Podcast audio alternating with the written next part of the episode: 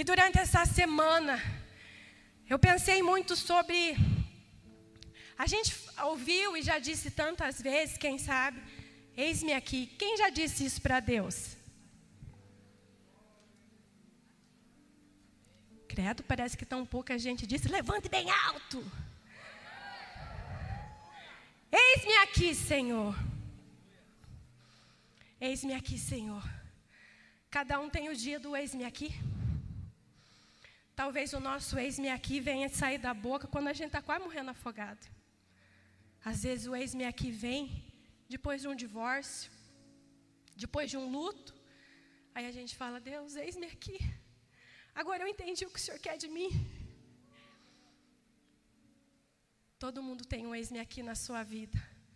E no livro de Isaías, fala que, no Isaías 6, que no ano que Uzias morreu, Isaías viu a glória de Deus. E ele viu anjos, ele viu o trono, ele viu a glória. E o Senhor o purificou, tocou na sua boca. E aí ele ouvia as vozes dizendo: A quem enviaremos?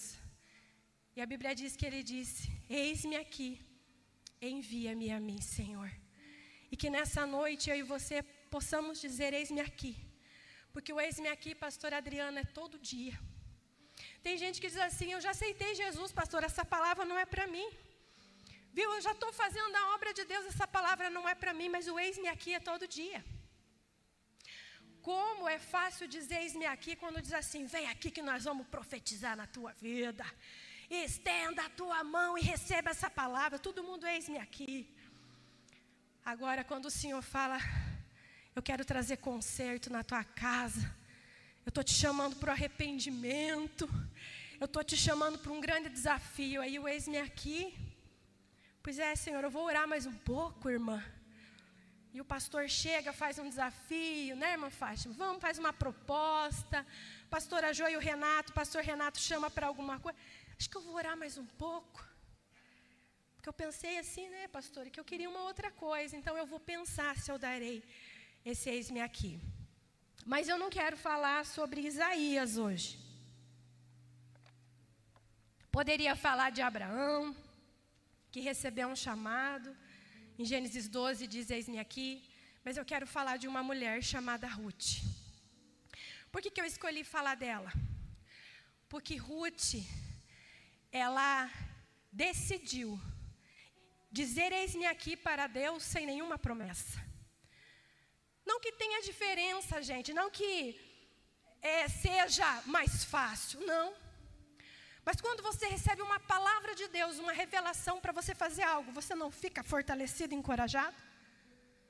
Mas o livro de Ruth nos mostra uma situação totalmente contrária mas de alguém que tem uma convicção no seu coração de onde gostaria estar, de onde queria estar e o que queria fazer. E nós estamos vivendo um tempo de maturidade na igreja na terra, onde nós não precisamos mais andar atrás de profetas dizendo: vou aí, irmã, para ver o que, que Deus revela. Vou na direita, vou na da esquerda. O que Deus te falar, você me fala. Deus não está atrás desse tipo de gente. Deus está atrás das Ruth, que mesmo em situações difíceis está dizendo: Eis-me aqui, Senhor, o Senhor pode contar comigo. Ruth é um pequeno livro da Bíblia, um livro histórico de apenas quatro capítulos. Esse livro, ele conta uma história de amor, coisa mais linda. Se você não leu, eu convido você a ler o livro de Ruth, porque é uma história de uma bondade de um homem chamado Boaz e de um coração maravilhoso de uma mulher chamada Ruth, uma grande mulher de Deus chamada Noemi. Mas a protagonista dessa história, os protagonistas, é Ruth e Boaz. E essa história, ela não está na Bíblia só para que a gente se inspire e uma mulher saiba como tratar um homem e um homem como tratar uma mulher. Mas essa palavra ela tipifica, é uma simbologia do nosso remidor, que é Jesus Cristo de Nazaré. Amém? Essa história vai nos contar que Noemi juntamente com seu marido Elimeleque, num tempo de grande dificuldade, ela vai com seu esposo e seus filhos, ela sai de Belém de Judá e ela vai para as terras de Moabe. a fim de sair daquela dificuldade, daquele momento de escassez que eles estavam vivendo. E lá nessa terra onde eles vão, é, eles fazem sua vida, ali os filhos dela se casam, e eles vivem uma história de 10 anos naquela terra. Mas de repente, coisas ruins acontecem. Ela perde o marido, e depois perde um filho, depois perde o outro. Grandes percas e tragédias na sua vida. E quando ela se vê nessa situação, ela chama as suas noras e diz assim: Olha, é o seguinte, eu acho melhor vocês voltar. É, primeiro, ela decide voltar para a terra dela, porque veio uma notícia que lá em Belém, lá na onde ela morava, lá em Judá, aonde estava tendo fome, aonde estava tendo dificuldade, o Senhor estava agindo naquele lugar e que a presença de Deus estava novamente no meio do seu povo. E quando Noemi ouviu isso, uma mulher crente que ela era, mas com o coração arrebentado, ela decide voltar. E as suas duas noras, Orfa e Ruth, também vão com ela. Quando ela estava indo naquele caminho de retorno, ela tem uma crise de choro muito grande. E ela começa a caminhar e, de certo, pensar: o que, que eu tenho para oferecer para essas mulheres? O que, que eu tenho para dar a elas? Eu não estou aguentando nem comigo. E como vou levá-las comigo? Porque não tenho idade para ter mais filhos, não tenho nada, sou uma viúva e estou sem nada. Então ela chama as suas noras e diz: é melhor vocês voltar para as terras de vocês, voltem para os caminhos de vocês, para o povo de vocês, porque ainda que eu me casasse e tivesse filhos, não poderia dar em tempo de casar com vocês. E aí ela insiste para que elas fiquem e elas começam a chorar profundamente, e elas choram muito. Mas de repente, uma então, que não conseguia, não tinha uma palavra profética, não tinha uma promessa, então eu decido voltar, que foi órfã. Dá um beijo na sua sogra e volta. Mas eu quero que você leia comigo e veja a resposta que Ruth deu. Livro de Ruth, no capítulo 1, no verso 16. Você pode ler a tua, abrir a sua Bíblia ou estar olhando aqui na projeção. E diz que quando ela, então no verso 15, ela aconselhou, né? Veja, veja Ruth, o que Orfa fez. Ela voltou para trás. Ela voltou para o seu povo, para o seu Deus. Volte com ela. Ruth, porém, respondeu: não insista comigo para que te deixe e não mais te acompanhe. Aonde fores, irei eu, onde ficares, ficarei. O teu povo será o meu povo e o teu Deus será o meu Deus. A Bíblia diz que quando Noemi viu que Ruth estava decidida, ela não insistiu mais havia um, uma, uma confirmação, havia um coração de Ruth desejoso em viver algo novo. E nessa noite, Deus ele quer conhecer pessoas que diz: "Eis-me aqui para viver o novo de Deus para a tua vida". Pessoas que diz: "Deus, eu quero, eu quero viver, mas eu quero te explicar uma coisa. Tomar essa decisão não é fácil. Ruth precisava romper de vez com o seu povo, com os deuses que um dia ela serviu, com os costumes, com os hábitos, com a terra. Dizer eis-me aqui e ir para aquela terra significava deixar tudo para trás, para viver algo novo. Como eu falei, é fácil dizer eis-me aqui para a festa Eis-me aqui para as coisas boas. Eis-me aqui quando tudo está dando certo. Mas eis-me aqui quando tudo está dando errado. Quando o financeiro está de ponta cabeça, quando o casamento está quase acabando, quando as situações, as doenças, os dias difíceis batem à nossa porta. Muitos têm parado e muitos têm recuado.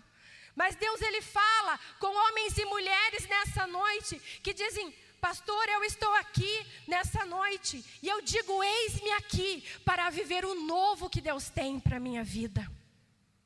O Senhor estava visitando o seu povo naquela terra, naquele lugar para onde elas estavam indo, aquele lugar para onde o Senhor estava direcionando.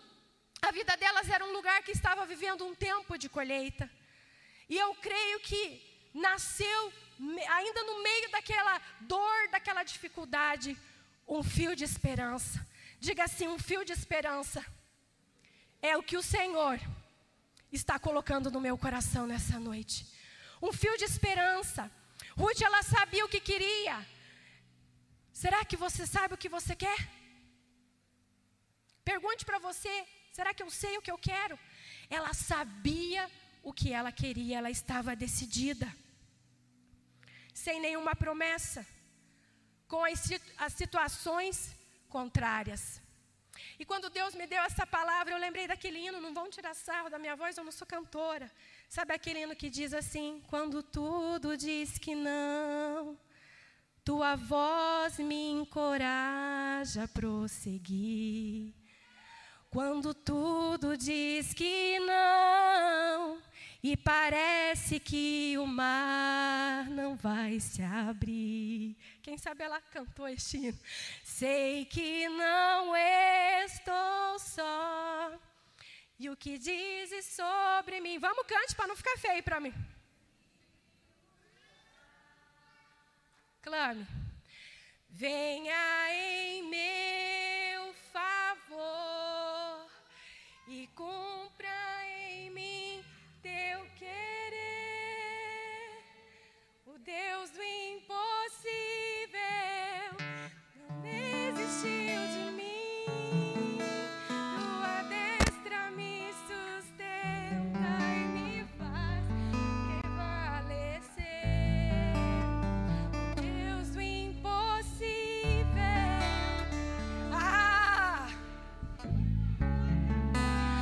Pode tudo estar errado.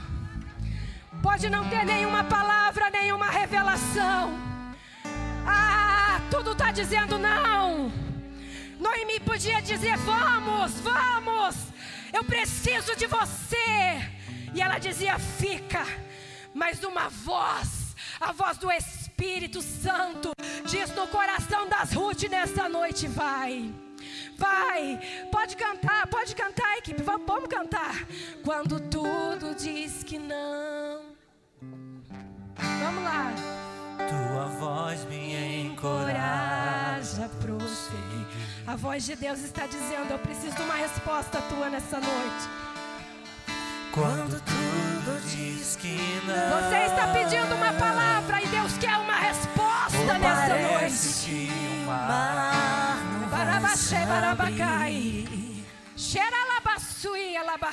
Sei que não estou só.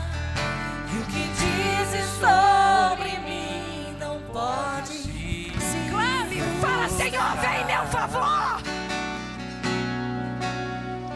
Venha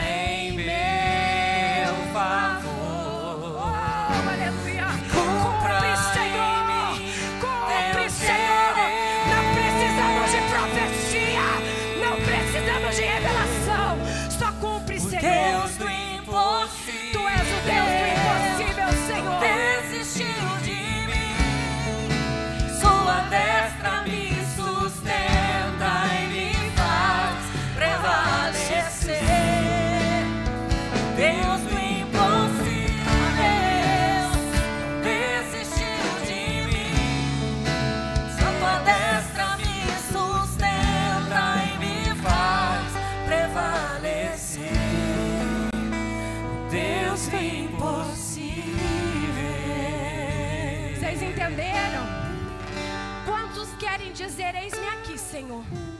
As circunstâncias dizem não.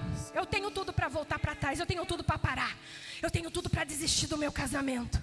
Mas essa noite, eis-me aqui, Senhor. Amém? Pode assentar. Se os irmãos quiserem ficar por aqui, eu não vou me demorar, gente. Porque não é muito falar. Nós estamos tudo facinho, facinho essa noite.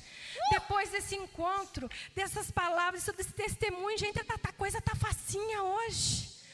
Amém? O Espírito Santo quer derramar grandes coisas. E então, ela decide ir e ela vai para essa terra. E nessa terra, gente, lembra que eu falei de Boaz? Boaz era um homem rico, um homem bondoso, que era um fazendeiro daquelas terras. E quando Noemi e Ruth chegam na cidade, rapidamente, eu não vou estar tá lendo os textos, mas leia na sua casa. É só quatro capítulos, amém? Vai ficar de tarefa para você. E quando elas chegam naquela, naquelas terras, pastora Zezé Ruth já diz assim: viu o seguinte, eu vou colher alguma coisa para nós. Porque quando alguém, pastora, decide a da situação contrária, acreditar que o Deus do impossível está cuidando da sua vida, essa pessoa arregaça as mangas para trabalhar. Deus manda uma força. Eu lembro quando nós estávamos vivendo com o Cleiton um, um tempo ruim, não tinha cliente, num lavador, lá no meio do barro. Nós saíamos às sete horas da manhã da casa porque Deus plantou uma convicção no nosso coração que Ele ia nos honrar. E quando Ruth, ela olha e diz: Noemi, é tempo de colheita, eu vou lá colher, pastor, eu não vou ficar aqui parado. Eu vou fazer o que precisa ser feito. E ela diz uma coisa no capítulo 2 e no verso 2. Depois você lê a note. E ela diz assim: Olha, minha sogra, Noemi, eu vou eu vou para colher no campo que Deus me permitir. Quer dizer, eu não estou preocupada. O que, que eu vou fazer? O que, que eu tenho que fazer? Porque eu vou me dispor à dispensação da graça de Deus. Você precisa dar eis-me aqui hoje para depender de Deus. Amém? Será que se Deus te chamar para um desafio, para uma terra nova, para um trabalho novo, onde você não tem certeza de nada, você está pronto para dizer: Eis-me aqui para depender de Ti, Senhor? Ruth disse: Eis-me aqui para depender do Senhor na minha vida. E nós precisamos dizer: Eis-me aqui para viver na dependência de Deus, igreja. E ela disse, e a Bíblia diz que enquanto, quando ela estava indo, que casualmente, no capítulo 2 e no verso 3, diz que casualmente ela entrou num campo da parte de Boaz, quer dizer, era parente mais próximo de Noemi. E havia uma lei mosaica que dizia o quê? Se o meu marido morrer, ou, enfim, o parente mais próximo vai me resgatar. O quê? Para que o nome da família continue, para que as suas terras sejam resgatadas e para que a viúva fosse cuidada. Noemi não tinha dito nome nenhum. E a palavra traduzida do hebraico para casualmente é a palavra quara. Como que eu sei disso? Porque eu estive nesse campo de Boaz, para a glória de Deus, eu tive em Belém, eu tive nos campos de Boaz, e naquele campo nós fomos ministrados com essa palavra quara, que não foi ocasionalmente. O quara é o lugar certo, na hora certa, o dia de receber o favor de Deus na nossa vida. Ah, eu quero profetizar que a dependência é a chave que acessa o favor de Deus na tua vida. A dependência, irmãos, ela te faz desfrutar do favor de Deus, porque não foi casualmente, foi providencialmente pelo Senhor que ela foi parar naquele campo. E naquele campo ela foi abençoada. Quando Boaz chega, ele chamou a atenção aquela mulher e ele disse quem é ela e eles contaram. Está trabalhando desde cedo, não para. E ele diz: chame ela. E ele começa a conversar com ela. E ele libera a bênção para ela. Quer dizer, quando você vem, diz: Eis-me aqui. Eu quero depender do Senhor. Não é da minha inteligência, assim. Eu tenho que trabalhar, eu tenho que agir. Mas depois de tudo isso, é o favor de Deus. É a graça de Deus na minha vida o Senhor derrama sobre nós. E naquele dia, gente, por era um tempo de colheita, naquela época, os ricos, os fazendeiros, na lei, eles tinham que deixar cair espigas, eles tinham que deixar cair grão para as pessoas pegarem. Então ela foi colhendo, ela foi pegando, e ele vai falando com ela assim: Ó, oh, Ruth, eu estou, né? Ele, derrama e dá favor para ela. E ela pergunta por que, que você está sendo tão bom, Boaz, comigo. Por isso que eu digo que Boaz, ele representa o nosso Jesus, o nosso remidor, o nosso resgatador. Por que, que você está me tratando tão bem? Eu sou uma moabita, quer dizer, eu não sou israelita. Eu sou judia. Eu vim lá daquelas terras. O Senhor sabe o que eu fazia. E tem gente que está assim, Deus. Como que o Senhor tem algo comigo? Como que o Senhor está dizendo que é para mim? Olha a vida que eu tive, olha da onde eu vim. E Boaz responde para ela: Eu fiquei sabendo tudo que você tem feito, da mulher leal e fiel que tem sido a tua sogra. Não tinha motivo nenhum para estar aqui, mas está fazendo aquilo que é. Vocês estão entendendo? Deus está dizendo: não precisa de sinal, não precisa de palavra, não precisa de confirmação de ninguém. Quando nós decidimos se dispor, se dispor e dizer: Eis-me aqui, para depender de Deus, o favor dele nos alcança. E esse favor está alcançando a tua vida hoje. Ruth se colocou numa posição de dependência, ela ficou na dispensação da graça. E o livro de Ruth, ele vai falar dessa dispensação da graça de Deus na nossa vida. Uma curiosidade, o livro de Ruth, ele é o oitavo livro da Bíblia. Ele fica entre Juízes e 1 Samuel. E muito interessante, você sabe o que significa sete? Essa igreja lê Bíblia. O que, que significa sete? Número da perfeição. Sete é final de ciclo. Trabalhou seis, descansou no sétimo. Oitavo é o que então? Recomeço de um novo livro na tua vida. Deus não está começando uma página na tua vida, Julian. Deus está começando um novo livro. Aperte o cinto, nós estamos começando um novo livro nesse tempo. O livro da dependência da graça. Dia 30, nós vamos fazer de tudo, gente. Nós vamos fazer de tudo. Tudo que tiver como cristãos para defender não um homem, mas valores e princípios. Tem gente que tem uma psicologia reversa. Não, só porque fulano falou para me votar em ciclano, bloqueei meu coração. Faz o contrário. Tem gente que é adulto, criança birrenta. Não gosto, não voto. Não é hora de ser egoísta e pensar em si. Nós temos que nos colocar na dependência de Deus. Amém? Mas trabalhar, arregaçar as mangas, se posicionar, ter decisão como Ruth teve. Então, o primeiro eis-me aqui de Ruth, ela disse: Eis-me aqui para o novo, para a mudança, para romper com a vida velha. Segundo, ela disse: Eis-me aqui o quê? Para viver na dependência. Não conhecia ninguém, era um povo diferente. E o terceiro, eis-me aqui, para nós finalizar. Eis-me aqui, para viver o propósito de Deus. Ah, pastor, escuto isso todo dia, não. Está tá, tá batido tanto, né? Viver o propósito de Deus. Viver o propósito de Deus. Vou contar um negócio para vocês. Aceita Jesus, converte, amém. Batizou, amém. Está na igreja, amém. Mas não significa que você esteja vivendo o propósito. O propósito é dizer, Deus, eu quero mais, eu vou para a intimidade. Eu não vou me contentar só com o favor. Presente é bom, amém. Benção é boa. Ela ganhou espiga de Boaz, ela ganhou provisão para 15 dias, mas colheita acaba. E o que, que vai garantir a nossa vida viver princípio? princípios da palavra. E Noemi começa a ver e falou assim: Minha filha, nós precisamos arrumar um casamento para você. Um lar, um marido, para garantir a tua herança. Você precisa cumprir um princípio.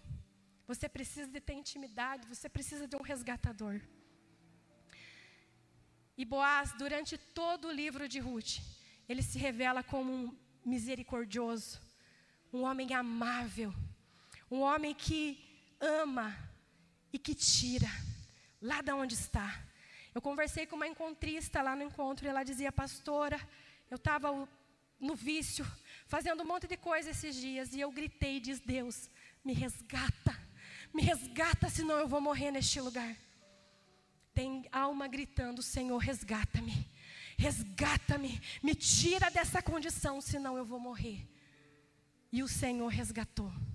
E quando nós decidimos viver o propósito de Deus, nós precisamos dessa intimidade, como nós falamos. E para ter uma vida de intimidade, o que, nós precisamos?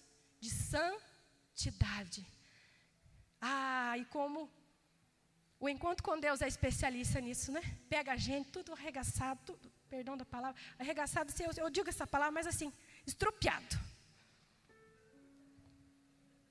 Só o sangue do cordeiro e aí que ele começa a faxina em nós, né? Aqui já cai uns quilinhos de capeta ali naquela porta para fora. Aham. E o ônibus vai andando e a graça vai alcançando e esse capeta voando para a janela. Vão, vão, vão entendendo qual que é a vibe, ó, que vocês vão pegar semana que vem. Hora que chega no acampamento, você desce do ônibus, mais, mais uns 100 sai do couro, mais ou menos. Gente, é inacreditável. Se você tirar uma foto, nós tínhamos que começar a fazer o antes e o depois das mulheres, dos homens, dos jovens que vão para o encontro. A gente vai feio e volta bonito. Amém?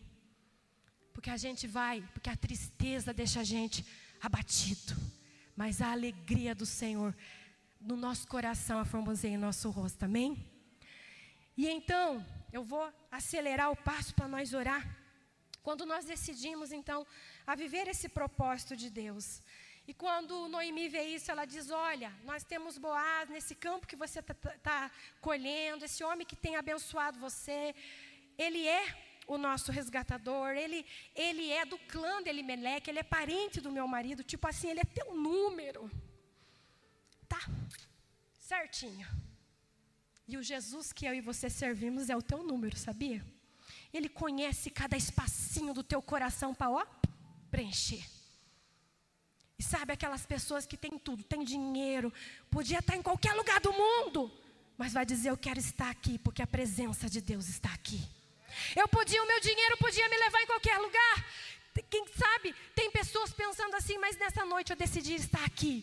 Porque a presença de Deus está nesse lugar. E quando a presença de Deus está num lugar, ela atrai as pessoas. Você não veio aqui porque você quis, você veio porque você foi atraído para este lugar atraído para um lugar de propósito atraído para um lugar onde Deus está te dizendo: Ei, eu só preciso de uma resposta tua nessa noite para me transformar a tua história. E Deus, Ele é maravilhoso. E Noemi, eu falo assim que ela tinha um servicinho agora do Espírito Santo. Que é quando você fala assim, viu? Deus, eu quero mais. E o Espírito Santo começa: faça isso, deixe isso.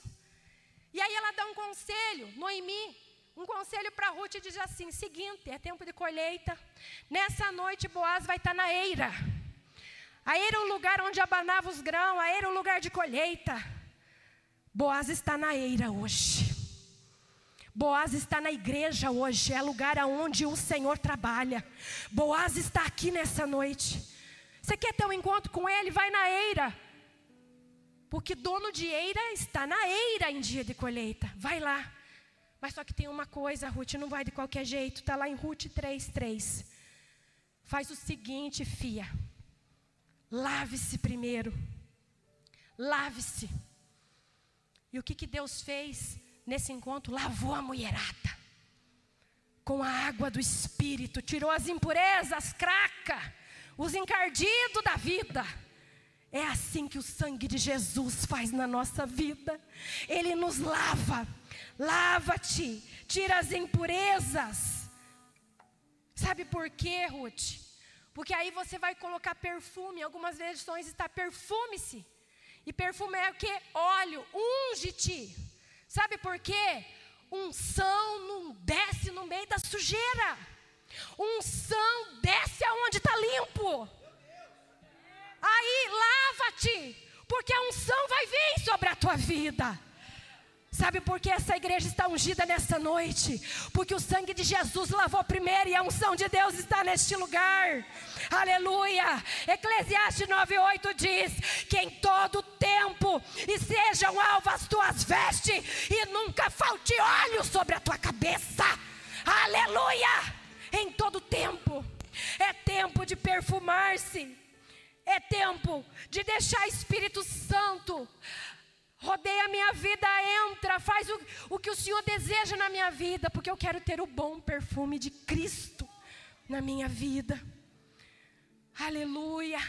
De que formas que somos limpos? O Evangelho de João, no capítulo 15, verso, ver, capítulo 15, verso 3. O que, que Jesus responde? Vós já estáis limpos pela palavra. A palavra que nos limpa. Nego que só gosta de ficar escutando pregação de TikTok, de, de texto sem contexto, coisa lá, lá, lá, lá, miojo, miojo, miojo, miojo, miojo. Chega uma hora que o rim velho para de tanto sódio. Mas é Bíblia, é palavra. Ela é Bíblia. É estudar a palavra, porque é a palavra que limpa, a palavra que confronta e diz: você está errado, mude enquanto é tempo. Terceira coisa que, Ruth diz, que Noemi diz para Ruth: troque as tuas vestes, troque os teus vestidos, mude a tua roupa, vista a tua melhor roupa.